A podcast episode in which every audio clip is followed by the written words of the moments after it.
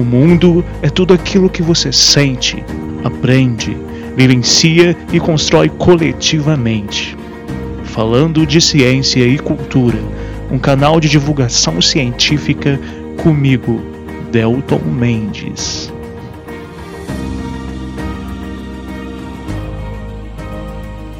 Sejam muito bem-vindos a mais um episódio do canal e hoje a minha difícil missão vai se discutir um pouco, em pouco tempo, sobre a situação preocupante de favelas e periferias brasileiras diante da pandemia do coronavírus.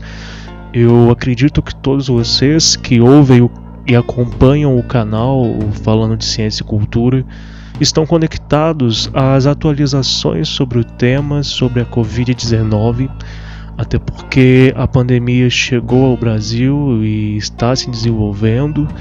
É, nós estamos passando por um momento de crise de saúde social, ambiental e econômica no país e no mundo inteiro, mas não é meu objetivo aprofundar no aspecto biológico do vírus, até porque existem muitos profissionais bons é, trabalhando conteúdos interessantes em mídias alternativas e também na mídia tradicional, na TV, nas rádios Uh, então, essa crise mundial provocada pela pandemia da Covid-19 é, já se tornou um dos eventos, na verdade, o evento mais preocupante de proporção global já tido no planeta desde a Segunda Guerra Mundial. É a primeira vez na história recente, pessoal, da humanidade, quando nós falamos aí é, da história recente da humanidade, eu estou me referindo principalmente aos últimos 70 anos, década de 50 para cá, quando nós tivemos uma reconfiguração global a partir de todo o cataclismo social, bélico, ambiental, científico provocado pelas primeiras e segunda guerra mundiais, tidas aí nos primeiros 50 anos do século 20. Quando nós pegamos a década de 50 para cá, os últimos 70 anos, que muitos historiadores vão compreender como uma nova humanidade, inclusive a ONU foi fundada nesse contexto.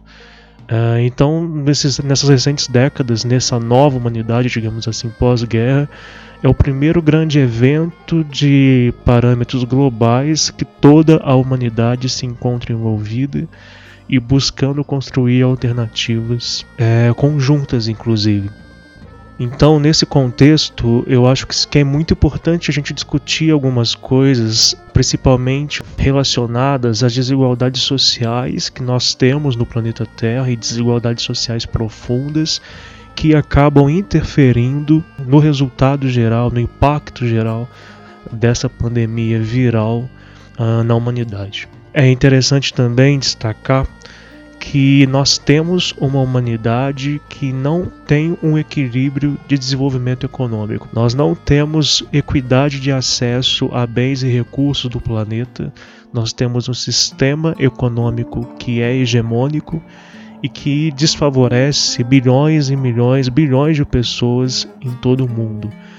Então não existe, eu até já defendi isso em outros episódios, nós não podemos dissociar, por exemplo, eh, biologia, cultura e sociedade, porque todas as três estão totalmente interligadas. Uma coisa que tem me preocupado muito, e não é exclusividade minha, é, alguns estudiosos também, é que até o momento os mais afetados, é, pelo menos até semana passada, os mais afetados pela Covid-19 que contraíram a infecção, grande parte, significativa parte no Brasil, eram pessoas que estavam retornando de viagens à Europa, que acabaram contaminando aí pessoas próximas a elas. São pessoas, em grande parte, que têm acesso a planos de saúde particulares, eh, privados, e que então tinham ali alguma condição nesse começo de pandemia localizada no Brasil de procurar um sistema de saúde que pudesse lhes atender e oferecer alguma condição de luta contra a infecção viral do Covid, da Covid. A questão agora é que a epidemia no Brasil ela vai alcançar, já está alcançando uh, vários outros setores da sociedade brasileira tendo uma, uma contaminação comunitária. Então nós não temos mais aquela efetividade de poder fazer uma análise de quando se contaminou, quem contaminou, de qual país veio. É muito difícil fazer isso hoje em dia porque nós temos vários e vários focos de, da Covid no Brasil. E a grande preocupação que nós temos é quando essa epidemia alcançar, por exemplo, as periferias urbanas, alcançar as favelas. Essa preocupação fundamentada principalmente na qualidade de vida, no tipo de existência que as pessoas têm nas favelas, nas periferias, ela está calcada em diversos aspectos.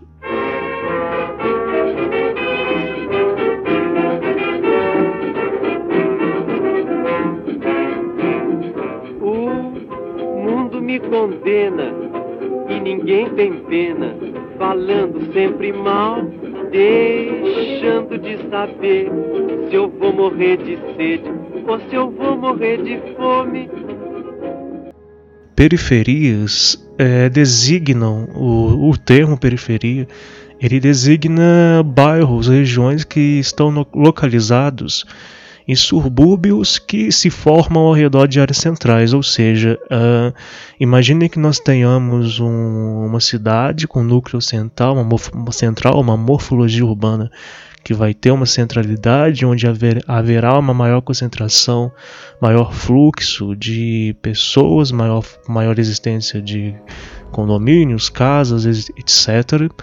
Mas temos regiões no entorno, regiões que vão estar um pouco distantes dessa área central. Então, nem toda periferia necessariamente vai ter péssimas condições de existência, vai ter pobreza, por exemplo. Já as favelas são áreas, são regiões em que a construção das casas, a forma de habitação em geral é completamente irregular. Então, por isso, nós vamos encontrar em favelas muitas casas amontoadas, sem nenhum tipo de dignidade, muitas vezes, com péssimas condições de acesso a políticas públicas voltadas para a educação, voltadas para a saúde, péssimas condições de saneamento básico, formas complicadas de acesso também à água potável. Muitas vezes nós temos percebido atualmente a ausência de água potável em muitas favelas e muitas regiões do Brasil onde nós temos favelas. É importante entender que a, a, a situação da criação, do estabelecimento de favelas é uma situação que precisa ter uma atenção. Uma atenção porque é um processo histórico no qual nós tivemos majoritariamente pessoas desfavorecidas, desprivilegiadas, ocupando regiões, muitas vezes é, perigosas, como aclives de morros, regiões que hoje nós temos inclusive muitos episódios de desastres não naturais, uh, regiões como nós percebemos no começo do ano afligidas por derramamento de terra, grandes deslocamentos de terra provocando a morte de muita gente. Então notem que quando nós falamos de favelas, nós estamos nos referindo a processos historicamente construídos que vão envolver habitações com barracos que se erguem sobre morros. E a maior parte das pessoas que moram em favelas são pessoas muito pobres. Uh, então, nesse contexto, uh, existe, é importante também destacar, que esse processo de favelização, no qual nós vamos ter pobres, desprivilegiados, habitando essas regiões, não é de agora, é histórico. Então há processos de adoecimento da população que ganha essa população que recebe muito pouco recurso, recebe que trabalha em setores informais, são trabalhadores informais, trabalhadores autônomos. Essa faixa da população brasileira e também no mundo inteiro, essa faixa é a mais atingida por adoecimento, por exemplo, provocado por infecções. Infecções como nós estamos reparando hoje Uh, com a situação da Covid-19. Justamente porque essas pessoas moram em lugares insalubres, lugares esses que estão mais suscetíveis a doenças, pessoas que acabam se alimentando muito mal, é, e por se alimentarem mal, por terem péssimas condições de vida, acabam também não conseguindo se recuperar muitas vezes dessas patologias que as afligem. E isso é extremamente preocupante. A origem do nome do termo favela provém da Guerra de Canudos. É, o povoado de Canudos, como vocês devem lembrar, remete àquele grupo de pessoas no Nordeste que desafiou o governo no século XIX uh, por uma série de questões políticas e foi construído esse povoado perto de um morro que era conhecido como Morro Favela, porque nesse morro havia uma planta da região que se chamava favela. Então esse morro ficou conhecido como Morro Favela e depois dessa guerra, dessa guerra de Canudos, várias pessoas voltaram à cidade, ao Rio de Janeiro, uh, e sem condições uh, para se estabelecerem, condições sociais, econômicas, para terem uma casa numa região mais central do Rio, acabaram indo para uma região de morro também no Rio de Janeiro, a, a partir de barracos provisórios. Esse morro ficou conhecido como era o Morro da Previdência e com o tempo passou a receber o nome de Morro da Favela. Então, o termo favela, ele é muito nacional, é um termo brasileiro que a partir disso, sobretudo ali a década de 20 do século passado, passou a designar as regiões onde as habitações uh, com barracos, com modelos informais de residência, sem condição nenhuma aí de saneamento básico, passaram a existir. Notem que até mesmo a origem do nome, uh, que hoje nós designamos como favela, é uma questão histórica, construída historicamente. E isso também é interessante para a gente, para lançarmos uma série de reflexões nesse sentido sobre como, na verdade, processos sociais acabam, uh, estão ainda existindo a partir de dívidas históricas que nós temos com vários segmentos da população brasileira, da história da sociedade brasileira. Você, aristocracia, que tem dinheiro, mas não compra alegria. Há de viver eternamente sendo escrava dessa gente que cultiva a hipocrisia.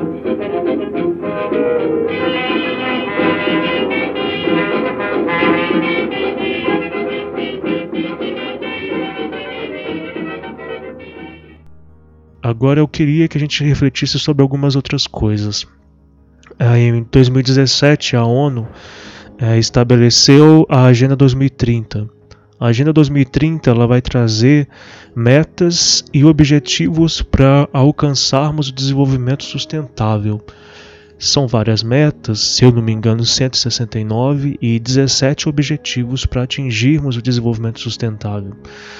Uh, e nessa Agenda 2030, dentro dos 17 Objetivos do Desenvolvimento Sustentável, eu acho muito interessante porque os cinco primeiros, especificamente os quatro primeiros, abordam com muita clareza aspectos como acabar com a fome, uh, diminuir, tentar realmente uh, acabar com a miséria, garantir o acesso ao alimento, à água limpa, saneamento básico, garantindo, afirmando que tudo isso é fundamental para qualquer tipo de plano de governabilidade e que se os países não buscarem, não tiverem isso como prioridade, Uh, podemos ter sérios problemas na sociedade do agora e na sociedade futura. A Agenda 2030, então, que vejam bem, é de 2017, preconiza que até 2030 nós temos que dar um jeito de diminuir essas mazelas sociais, praticamente acabar com todas elas, e destacando uh, esses, esses fatores como a miséria, a pobreza, falta de alimento, a, a oferecer acesso à segurança alimentar às pessoas, acesso à água limpa, saneamento básico. Vejam que, embora a Agenda 2030 traga isso em 2017, hoje nós percebemos muito pouco. Uh, na verdade, hoje nós percebemos que é, a grande discussão envolvendo favelas e periferias relativas à pandemia da Covid se relaciona exatamente a isso. Também é importante destacar que, em termos científicos, há anos, na verdade, pessoal, há 50, 40 anos já se é sabido que quanto mais pobre é uma população, quanto mais miserável é uma população, quanto menos saneamento básico se tem, quanto menos acesso à água potável se tem, maiores as condições de termos uh, surtos, epidemias, pandemias provocadas por microorganismos. E por que, que nós fazemos tão pouco então para resolver essas mazelas, para buscarmos não chegar ao ponto que estamos chegando hoje no mundo inteiro. É uma dúvida que precisamos uh, ter, que na verdade que nós temos e que precisamos buscar respostas e condições para resolver é, esses hiatos, esses abismos muito, mas muito rapidamente. Uh, em países de terceiro mundo, uh, principalmente, nós vemos essa situação de forma muito alarmante. Com altos índices de miséria e pobreza, péssimas condições, inclusive de acesso à educação, à saúde como um aspecto geral. Segundo o Banco Mundial, Uh, em perspectiva de 2018, praticamente 3,5 bilhões de pessoas vivem abaixo da linha da pobreza no mundo. No, no, desculpa, 3,5 bilhões de pessoas vivem abaixo da linha da pobreza no mundo. Vejam bem, 3,5 bilhões. E se eu não me engano, posso estar enganado, certamente estamos aí em torno de 3,8, 3,9 agora em 2020.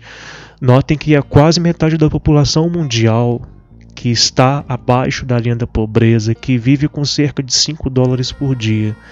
No Brasil, na verdade, no Brasil, uh, temos aí, né, a cotação do dólar está muito acima do que o esperado, então vive com muito menos que isso. Aqui no país a situação então não é muito diferente, na verdade, nós temos 13,5 bilhões de pessoas, 27 10% da população brasileira na extrema pobreza, segundo dados do IBGE. Uh, ah, e, mais, e o mais preocupante, grande parte dessas pessoas vivendo em favelas, em grupamentos humanos extremamente informais e com escassa ação do Estado. Então, o IBGE, o mesmo documento, ele vai mostrar que de 2014 para cá, 4,5 milhões de pessoas caíram na extrema pobreza uh, de uma forma muito profunda. Então, diante disso tudo, também uh, não podemos deixar de destacar que a falta de renda, a falta de acesso a um recurso básico econômico, lança as pessoas para estados de precariedade. Nós temos aí 11, 12,4% dos jovens mais pobres que abandonam a escola sem concluir ensino médio, justamente porque acabam tendo que levar renda para dentro de casa. Essa renda é obtida como? De forma informal. Então, uh, além disso, a falta de renda também ela vai ser responsável justamente por essa grande quantidade de pessoas, adultos também, trabalhadores, que tem sofrido atualmente com os impactos gerados pela crise do coronavírus. Então, notem que é importante destacar que, óbvio, se isolar é fundamental e temos que ter prioridade sobre isso, mas precisamos garantir, como o próprio presidente da OMS disse, precisamos garantir que essas pessoas tenham acesso a alguma renda. Então, é obrigação do Estado é obrigação do governo federal oferecer renda para essas pessoas para que possam ficar isoladas tendo uma dignidade de existência para si e para suas famílias. Então vejam que se o Estado brasileiro não intervir com urgência, como pede a OMS, a OMS tem dito isso já tem mais de 15 dias, nós vamos sim, podemos sim ter agravamentos profundos em termos de saúde pública. Uh, não somente por conta do, da Covid, mas também por outras doenças que são comuns, muito, muito comuns nas favelas. Se essas pessoas que trabalham de forma informal e autônoma não tiverem acesso a uma renda, a uma política de Estado que as ajude, nós vamos ter cada vez mais pessoas tentando sair de casa, quebrando o isolamento para buscar o ganha-pão. E ao saírem de casa, podem contrair o vírus. Imaginem favelas brasileiras, como por exemplo algumas favelas no Rio, que tem um milhão de pessoas. Casas onde nós temos de 10 a 15 pessoas vivendo em cinco cômodos ou então quatro cômodos. Se uma pessoa contrai a Covid, pessoal, e vai para dentro de uma casa dessas, nós vamos ter 10 a 15 pessoas contaminadas muito rapidamente. Então vejam como que é importante que o Estado interfira, que o Estado ofereça uma renda básica para que essas pessoas possam viver com dignidade sem precisar se arriscar e contrair o vírus. E notem que hoje é dia 2 de abril, o Senado aprovou no domingo dia 29 de março, se eu não me engano, é o plano emergencial que oferece 600 reais para pessoas que trabalham de forma informal, autônoma e outras outras designações aí. Mas até hoje, ontem apenas o presidente sancionou. E mesmo assim nós temos a perspectiva apenas de a partir do dia 10 de março, entre o dia, desculpa, 10 de abril, entre os dias 10 de abril e 25 de abril, nós temos aí a liberação do recurso para diversas é, para diversos grupos de trabalhos informais, autônomos e por aí vai. Será que essas pessoas vão conseguir é, esperar esse tempo todo? Então notem que a, a ausência do Estado, um Estado que não intervém e não ajuda as pessoas mais pobres, miseráveis, em favelas, é o Estado que contribui sim para a perpetuação desse vírus pandêmico, para essa infecção viral em comunidades, em sociedades, em favelas que são extremamente fragilizadas e que se ali nesses ambientes a Covid chegar de forma proeminente, os resultados vão ser alarmantes, vão ser tristes, vão ser pesarosos, porque são ambientes nos quais as pessoas convivem muito juntas, são muitas pessoas vivendo sem saneamento básico, sem acesso à água. Então nós temos que lutar, temos que batalhar, temos que criar condições para que a Covid-19 não chegue de forma proeminente, de forma profunda nas favelas e nas periferias brasileiras mais pobres. Nós precisamos, o Estado, na verdade, precisa trabalhar em cima disso para que não tenhamos um impacto muito maior na sociedade nacional, na sociedade brasileira, no que se refere ao coronavírus.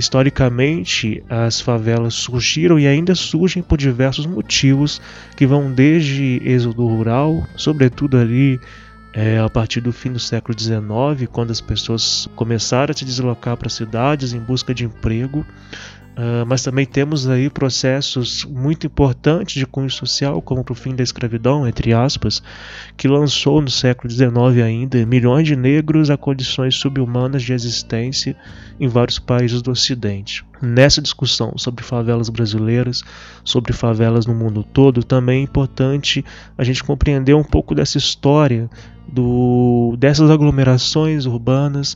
Uh, uma coisa importante é que a primeira favela, ao que tudo indica, surgiu nos Estados Unidos. É claro que não com essa designação de favela.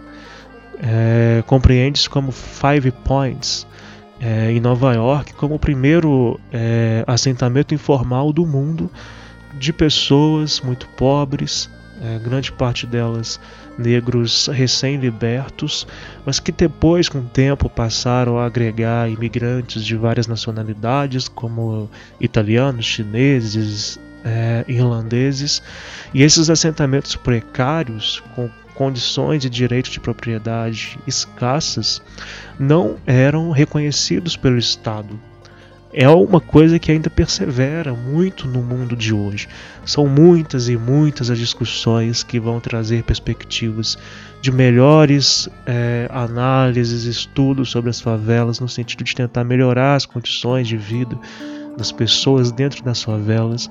Existem projetos que têm a intenção, alguns deles pelo mundo, de tirar as pessoas das favelas, oferecer outros lugares para que consigam ter uma existência melhor. Mas também tem projetos aí em termos de urbanidades que vão buscar não tirar as pessoas das favelas, mas melhorar as condições de vida dessas pessoas nesses ambientes.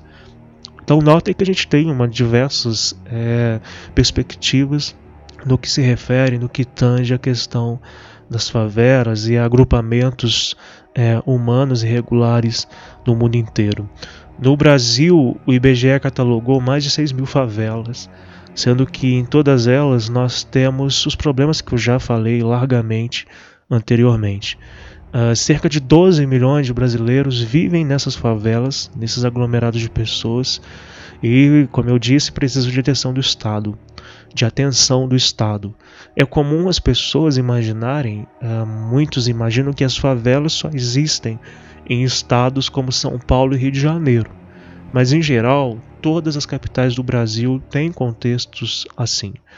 As cidades com a maior proporção de habitantes que vão estar aí, que estão existindo, morando em favelas, são Belém, que segundo dados do IBGE, se eu não me engano, vai ter uma atualização desses dados esse ano 2020.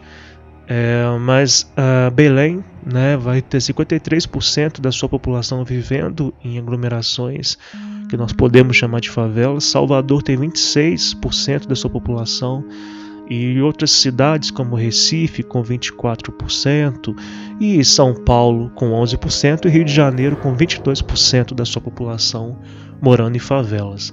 Esses dados, se eu não estou enganado, são do começo uh, da, da, última década, né, 2010, 2011, e hoje devem estar é, bem maiores. Mais pessoas vivendo em favelas. Outra coisa importante para a gente refletir em termos de economia e em termos de desigualdade social e como que essa desigualdade social é motivadora sim de processos infecciosos e de intensificação de doenças infecciosas. Quase 30% da renda brasileira está nas mãos de apenas 1% dos habitantes do país. É a maior concentração desse tipo em todo o planeta. Então, a desigualdade social, a desigualdade de renda, as incompatibilidades econômicas encontradas no que nós vamos discutir sobre sustentabilidade são sim potencializadores dos processos sociais, socioculturais, ambientais que acabam interferindo diretamente na saúde pública nacional e mundial.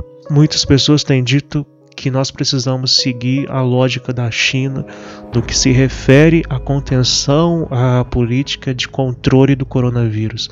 Mas são condições diferentes. Nós temos singularidades no Brasil muito diferentes das singularidades encontradas na China, singularidades percebidas na Itália, na Espanha, nos Estados Unidos, que hoje é o maior epicentro da Covid-19.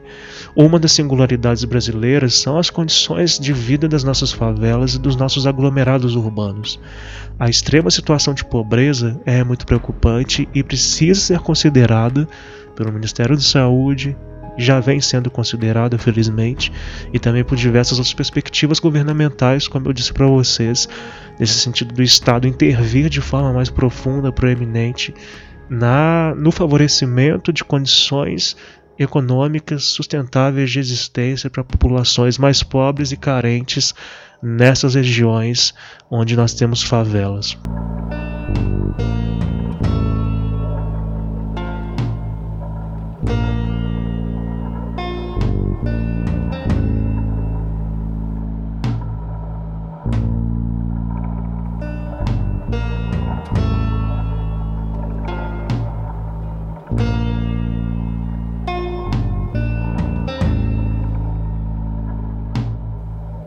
Importante a gente discutir a relação de doenças infecciosas e é, esses aglomerados urbanos com péssimas condições de existência.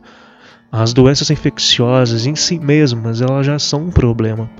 Independente do contexto ou situação de habitação, obviamente, doença infecciosa é um problema para qualquer tipo de pessoas, para qualquer sociedade. O que eu estou dizendo é que é, são muito potencializadas, passam também a existir com proeminência em regiões, em populações e sociedades que nós, onde nós encontraremos é, péssimas condições de existência é, biológica, social, cultural e ambiental que vão favorecer o despontar desses males. A tuberculose é um exemplo. É um exemplo muito importante aqui no Brasil. Nós estamos tendo o avanço da tuberculose, voltando a ter bastante tuberculose, principalmente em regiões pobres. Em geral, é, doenças infecciosas são provocadas por micro-organismos. Ah, então aqui é muito interessante a gente perceber que esses micro-organismos podem ser vírus, podem ser bactérias, podem ser fungos e também podem ser protozoários. Esses microorganismos é, que tendem a se proliferar, aumentando, por exemplo, a infecção coletiva, podem ter um desenvolvimento maior quando encontram muitos indivíduos, pessoas adensadas, aglomeradas no mesmo lugar. É por isso que o isolamento social é importante. Notem também uma coisa interessante que a gripe normal, a gripe comum, ela, é, ela acontece muito no inverno, justamente porque é quando nós deixamos as janelas mais fechadas e ficamos mais juntos, digamos assim, em casa e nos lugares onde estamos. E aí a contaminação fica mais fácil, porque estamos mais próximos uns dos outros, não temos ventilação de ar. Isso funciona como alguns dos algoritmos é, responsáveis pela proeminência pela expansão da gripe. Então notem que é uma questão de comportamento, é uma questão de higiene também, mas que falta informação, muita gente desconhece isso. E em geral, pessoas que têm menos recursos, que têm menor acesso a recurso financeiro, tendem a ter mais dificuldade de serem informadas, de receberem esses tipos de informações.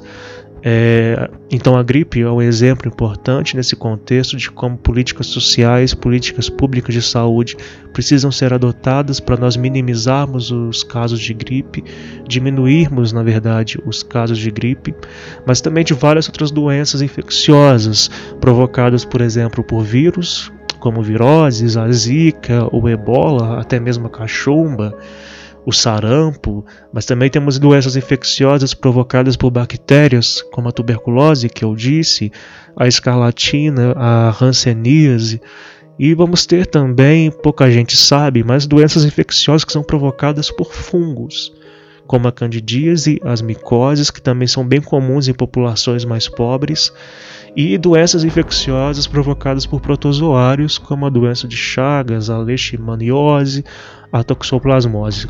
Pessoal, todas essas doenças infecciosas, sejam provocadas por vírus, bactérias ou fungos ou protozoários, têm ah, nas populações mais pobres fatores de maior desenvolvimento. Estamos vivenciando o aumento dos casos de sarampo novamente, de malária, de febre amarela, doença de Chagas, doenças que estavam controladas mas que voltaram e estão assustando novamente a população. Outra coisa importante é que nós temos tido uma campanha digamos, é, pseudocientífica muito forte contra a vacinação.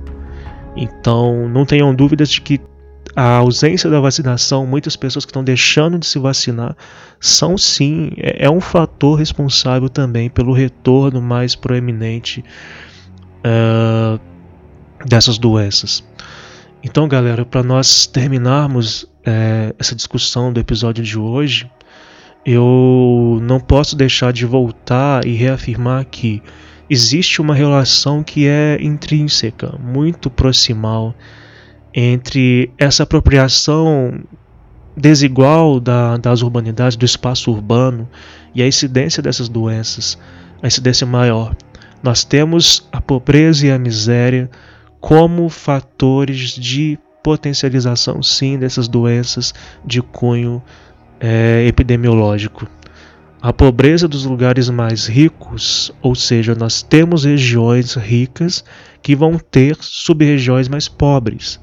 Então, a, a, o adensamento populacional, a baixa qualidade das habitações e o, o acesso que vai ser aí é, insuficiente a, a questões básicas de existência como a saúde são fatores elementares para a manutenção, para o desenvolvimento, para ampliação de doenças infecciosas. Então nós precisamos pensar, nós precisamos discutir, nós precisamos divulgar esses temas para que a sociedade tenha acesso a essas informações, para que nos protejamos, para que continuemos em isolamento e para que cobremos políticas públicas do Estado no sentido de garantir melhores condições de existência a essas populações mais carentes, essas populações pobres e miseráveis que vivem na informalidade e que precisam de ajuda. É uma das grandes críticas que tem sido feitas já há bastante tempo ao governo, ao atual governo federal, é essa política econômica que não tem muito foco nos programas sociais. é, que não tem reconhecido que o país tem um quadro aí muito triste de crescimento da pobreza e incluindo o aumento novamente da fome.